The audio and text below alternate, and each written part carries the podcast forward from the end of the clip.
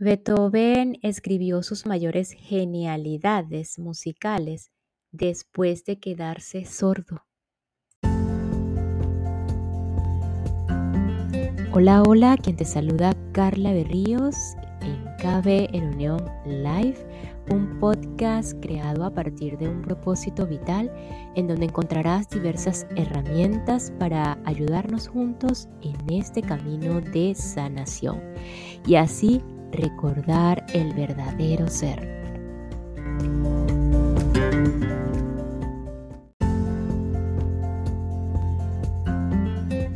Y a propósito de este inicio, del inicio de este episodio, muchísimas veces la toma de decisiones, de las dificultades de la vida, eh, las decidimos para aprender. Eh, creo que por por lo general y en total seguridad puedo afirmar esto. Y si nos hacemos conscientes de esto y nos hacemos responsables también, el camino igual es hacia la felicidad, a pesar de dichas dificultades, eh, como la sordera de Beethoven, por ejemplo. Es por eso que hoy permanecemos en este episodio eh, llamado La transformación que inició en el episodio anterior, el capítulo 16, de eh, la transformación de nuestras vidas con la técnica de dejar ir y ya culminando con el aspecto de la abundancia, el dinero, la felicidad y la libertad interior que está detrás de todos estos aspectos en sí, damos paso al siguiente capítulo, las relaciones.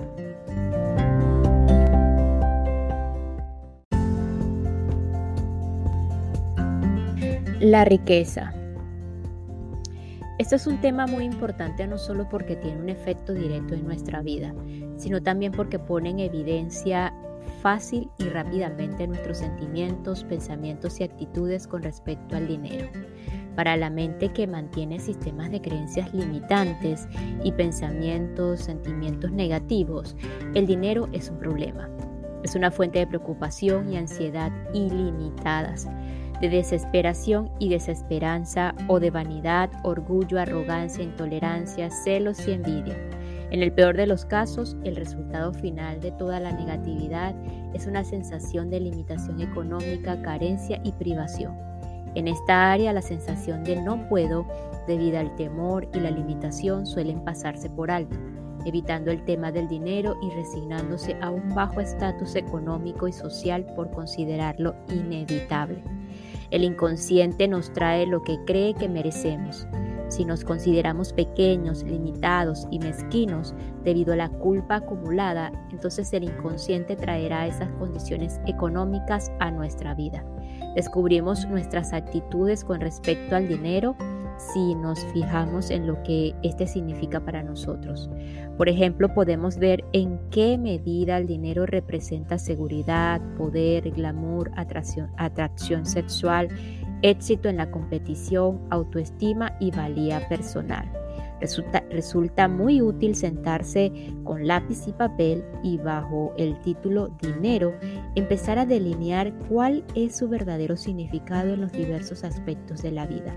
A continuación, anota los sentimientos asociados a cada área y comienza a entregar cada sentimiento y actitud negativos. Al hacer esto, se produce el sorprendente descubrimiento de que el dinero y en sí, por sí mismo, no es el problema básico. Más importante que el propio dinero son las satisfacciones emocionales que se derivan de usarlo. Digamos que detrás del deseo de dinero descubrimos que una de nuestras metas es ser valorados y respetados. Esto significa que no es el dinero en sí lo que nos interesa, sino el respeto y la sensación de valía interna. El dinero es solo una herramienta para lograr otra cosa. En realidad no es el dinero lo que queremos, sino respeto y estima. En realidad no es el dinero, también veremos que con claridad que las metas que pensábamos que nos traería el dinero las podemos alcanzar directamente. Cuanta más autoestima tengamos, menos necesitaremos la aprobación de los demás. A medida que desvelamos esta conciencia, el dinero toma otro significado en todas las áreas de la vida. Entonces se subordina a las metas más elevadas y deja de ser un fin en sí mismo. Si no somos conscientes de lo que el dinero significa emocionalmente para nosotros, estamos a sus expensas. Nuestras creencias inconscientes sobre él y todos los programas asociados nos dirigen. Es como el millonario que sigue acumulando cada vez más. Nunca tiene suficiente. ¿Por qué se comporta así? Es porque nunca se ha detenido a ver lo que el dinero significa realmente para él. Si perseguimos obsesivamente el dinero, u otros símbolos de riqueza, es porque nos valoramos tan poco a nosotros mismos que lo necesitamos para compensarlo. La inseguridad interna es tan extensa que ninguna cantidad de dinero puede superarla. Se podría decir que cuanto más pequeños nos sentimos por dentro, mayor cantidad de poder, dinero y glamour tenemos que acumular como compensación. Cuando, cuando estamos en un estado de entrega, somos libres de la pequeñez interior, de la inseguridad y de la baja autoestima. Entonces el dinero se convierte en una mera herramienta para alcanzar nuestras metas en el mundo. Sentimos seguridad al saber que siempre habrá abundancia suficiente, siempre conseguiremos lo que necesitamos cuando lo necesitemos, porque tenemos una sensación interior de plenitud, realización y satisfacción. Entonces el dinero se convierte en una fuente de placer en lugar de serlo de ansiedad. Incluso podemos parecer indiferentes a Él. Cuando lo necesitamos para completar un proyecto, aparecerá como, como arte de magia. Sentimos indiferencia con respecto a Él porque estamos conectados a la fuente de nuestro poder. Cuando retomamos el poder que hemos dado al dinero y vemos que es nuestro, ya no nos preocupa ni tenemos necesidad de acumularlo. Una vez que tenemos la fórmula del oro, no necesitamos llevar una bolsa con él sobre el hombro, con todas las preocupaciones y ansiedades concomitantes. La causa de la acumulación excesiva de dinero es el constante temor a perderlo. Viví la experiencia tragicómica de ver a alguien con 50 millones de dólares sufrir un ataque de nervios porque como consecuencia de un error en la supervisión de un negocio había perdido 10 millones. El hombre entró en estado de pánico, tenía miedo de no poder sobrevivir con solo 40 millones de dólares. Quien sufre pobreza interior se siente implacablemente impulsado a la acumulación material. A esta pobreza interior la acompaña la actitud del egoísmo o sus correlatos de la vanidad y el falso orgullo. Es muy común que las personas que utilizan la técnica de dejar ir de repente se encuentran en la abundancia. Actores que lucharon por un papel y ahora son protagonistas en Hollywood. Un dramaturgo en el límite de la pobreza que se convierte en productor de un gran éxito en Broadway. Paradójicamente, algunas personas se vuelven tan indiferentes con respecto al dinero que optan por deshacerse de buena parte de él y vivir una vida mucho más sencilla. Ya no están interesados en el dinero, lo dominan. Satisfacen directamente las gratificaciones internas que habían buscado por medio del dinero, por lo que la felicidad interna es independiente de la riqueza exterior. En este estado de libertad interior, uno es independiente del mundo externo y ya no está a su merced. Se, se transciende lo que se ha dominado.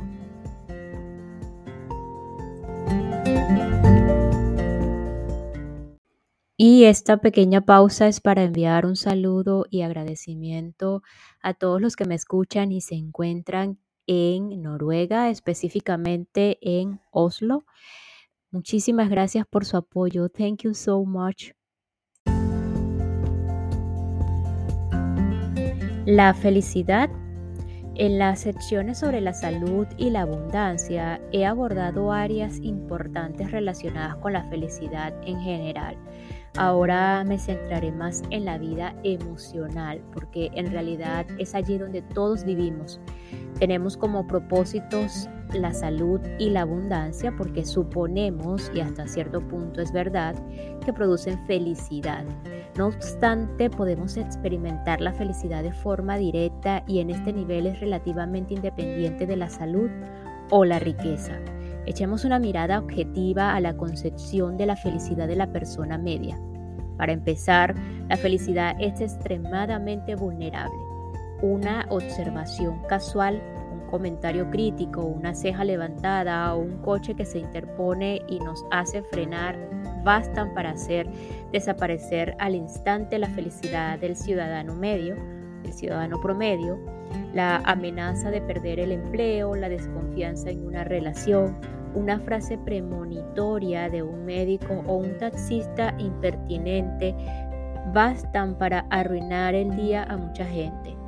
¿Por qué es tan frágil la felicidad que los sucesos cotidianos pueden arruinarnos el día?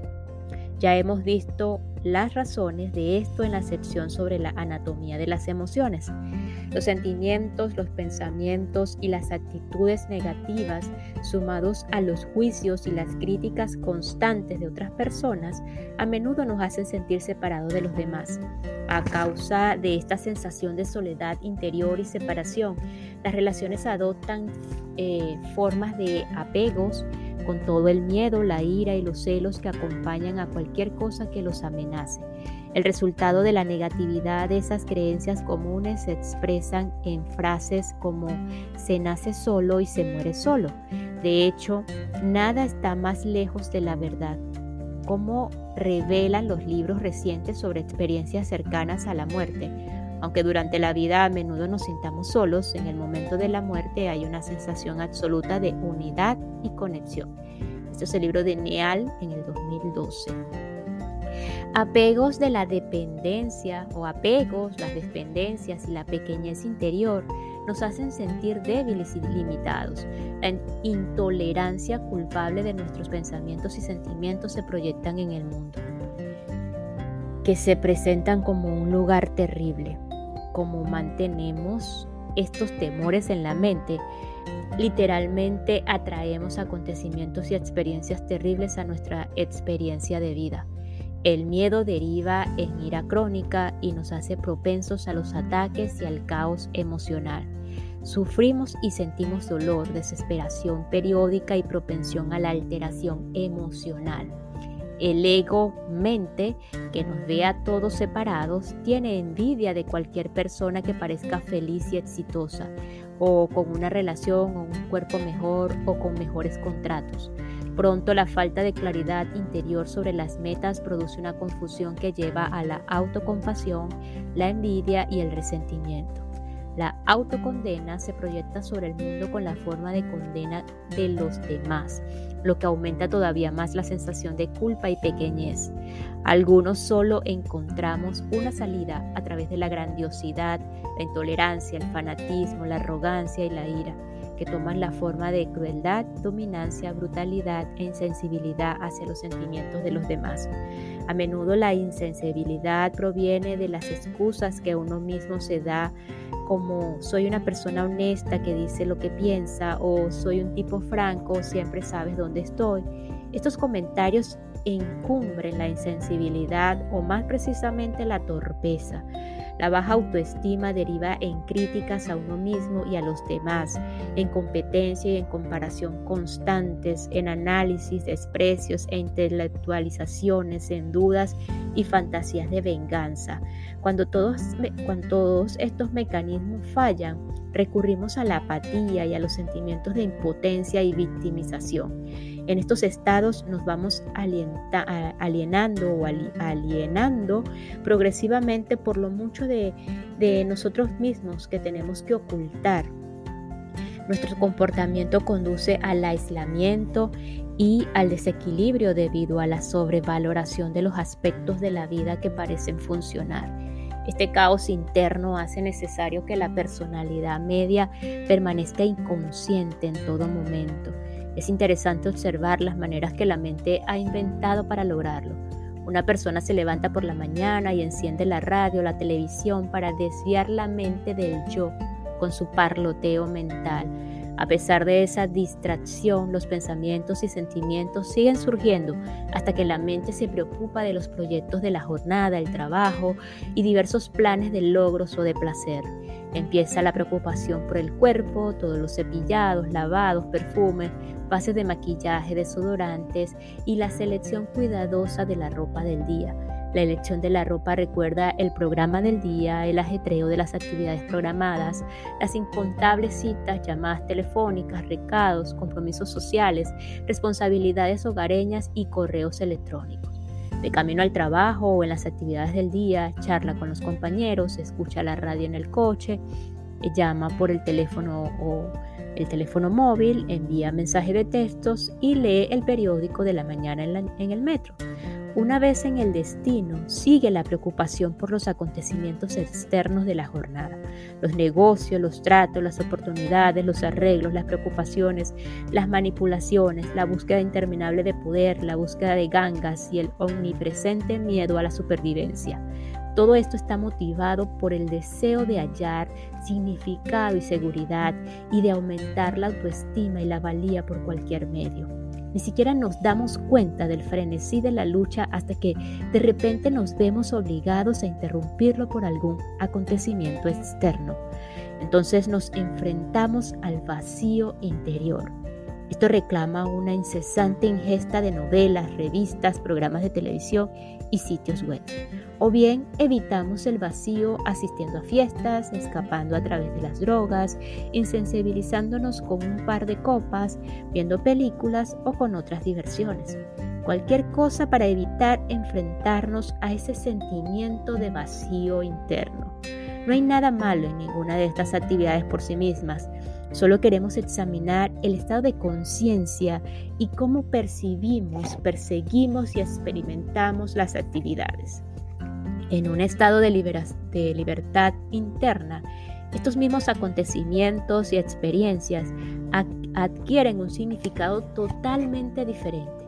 Las mismas actividades pueden hacerse con una sensación interna de felicidad, autoestima y plenitud podemos obtener los mismos objetivos de la realización de nuestros logros internos que de la competición con los demás.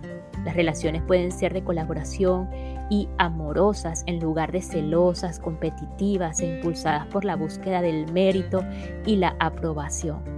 Cuando estamos libres de impulsos negativos, disfrutamos de relaciones gratificantes porque amamos a las personas y no porque estemos apegados a ellas. Podemos permitir que el otro sea libre y no esté sujeto a los celos y amenazas. No somos víctimas de la manipulación de los demás porque ya hemos encontrado la plenitud interior. A medida que entregamos los pensamientos, sentimientos y actitudes negativos, retomamos el poder que habíamos entregado al mundo. Gran parte del atractivo del mundo se debe al glamour que hemos proyectado sobre él. Entonces surgen preguntas para la reflexión. ¿Es realmente todo ese dinero lo que quiero o es el glamour que he asociado a él? ¿Qué es lo que quiero de ese cargo de ese título de doctor, licenciado o reverendo? ¿Son la responsabilidad y las actividades que los acompañan o es el glamour y la estima asociados a ellos? ¿Realmente amo a esa persona o estoy enamorado del glamour que proyecto sobre ella?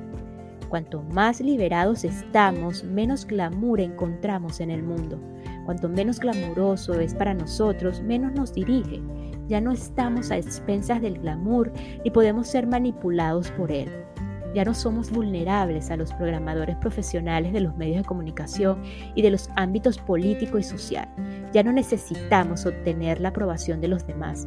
Empezamos a amar a los demás por lo que son, no por lo que pueden hacer por nosotros. Ya no necesitamos explotarlos ni tratar de ganárnoslos. A medida que la culpa decrece, la autoestima se expande. Ahora las relaciones se basan en la integridad. Ya no estamos sometidos al chantaje emocional. Como consecuencia de ello, dejamos de tratar de chantajearlos con la presión emocional. Dado que las relaciones se basan en la honestidad y que existen y funcionan en un plano superior, ya no tenemos miedo a la alineación o a la soledad.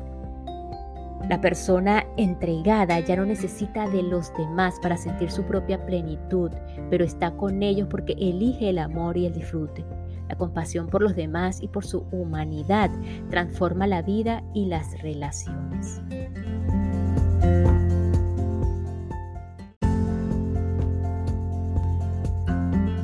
El estado de libertad interior. ¿En qué se convierte la vida cuando uno se entrega continuamente? que es posible. En el estado de entrega somos independientes del mundo exterior como fuente de satisfacción, porque hemos hallado la fuente de la felicidad en nosotros mismos. Compartimos la felicidad con los demás. Por lo tanto, en las relaciones prestamos apoyo y somos simpáticos, estimulantes, pacientes y tolerantes. Sentimos un aprecio no forzado por la valía y los valores de los otros y consideración por sus sentimientos.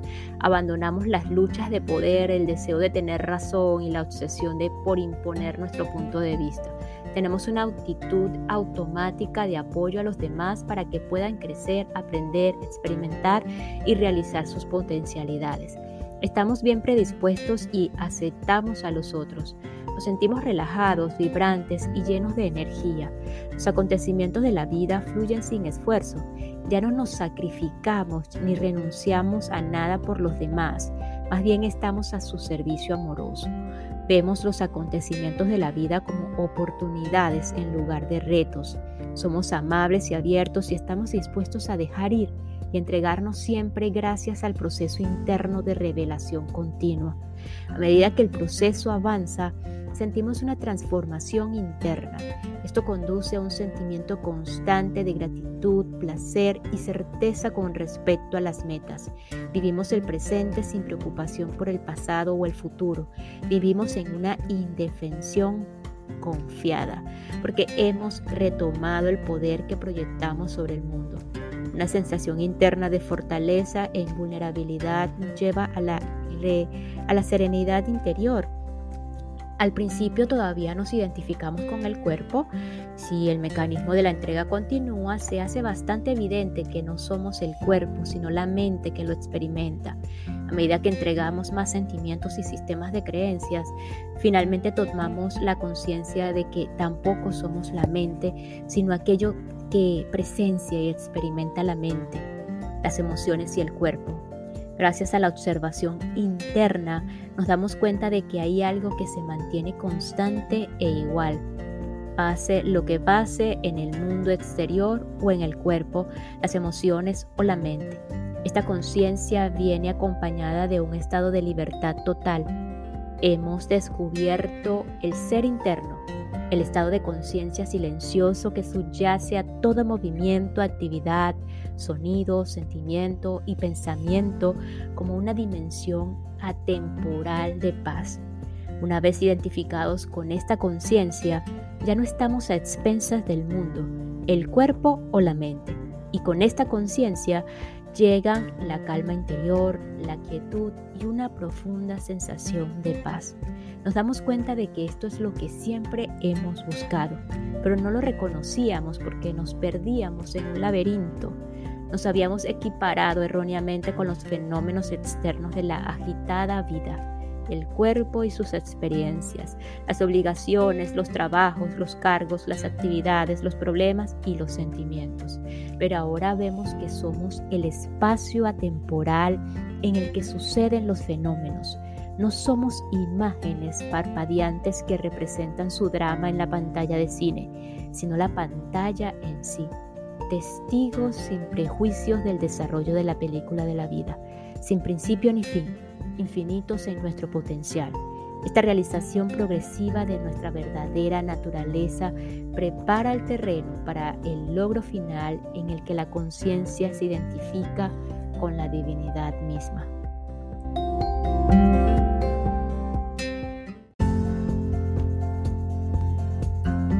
Y nos despedimos de este episodio con lo siguiente. Eh, digamos que detrás del deseo de dinero, descubrimos que una de nuestras metas es ser valorados y respetados. Esto significa que no es el dinero en sí lo que nos interesa y no es el dinero en sí el problema, sino el respeto y la sensación de valía interna que buscamos a través del dinero. Nos escuchamos en el próximo episodio para continuar con el dejar ir, un camino de liberación de Debbie Hutkin, ya en el capítulo 17 que habla acerca de las relaciones y cómo eh, el dejar ir influye en nuestras relaciones.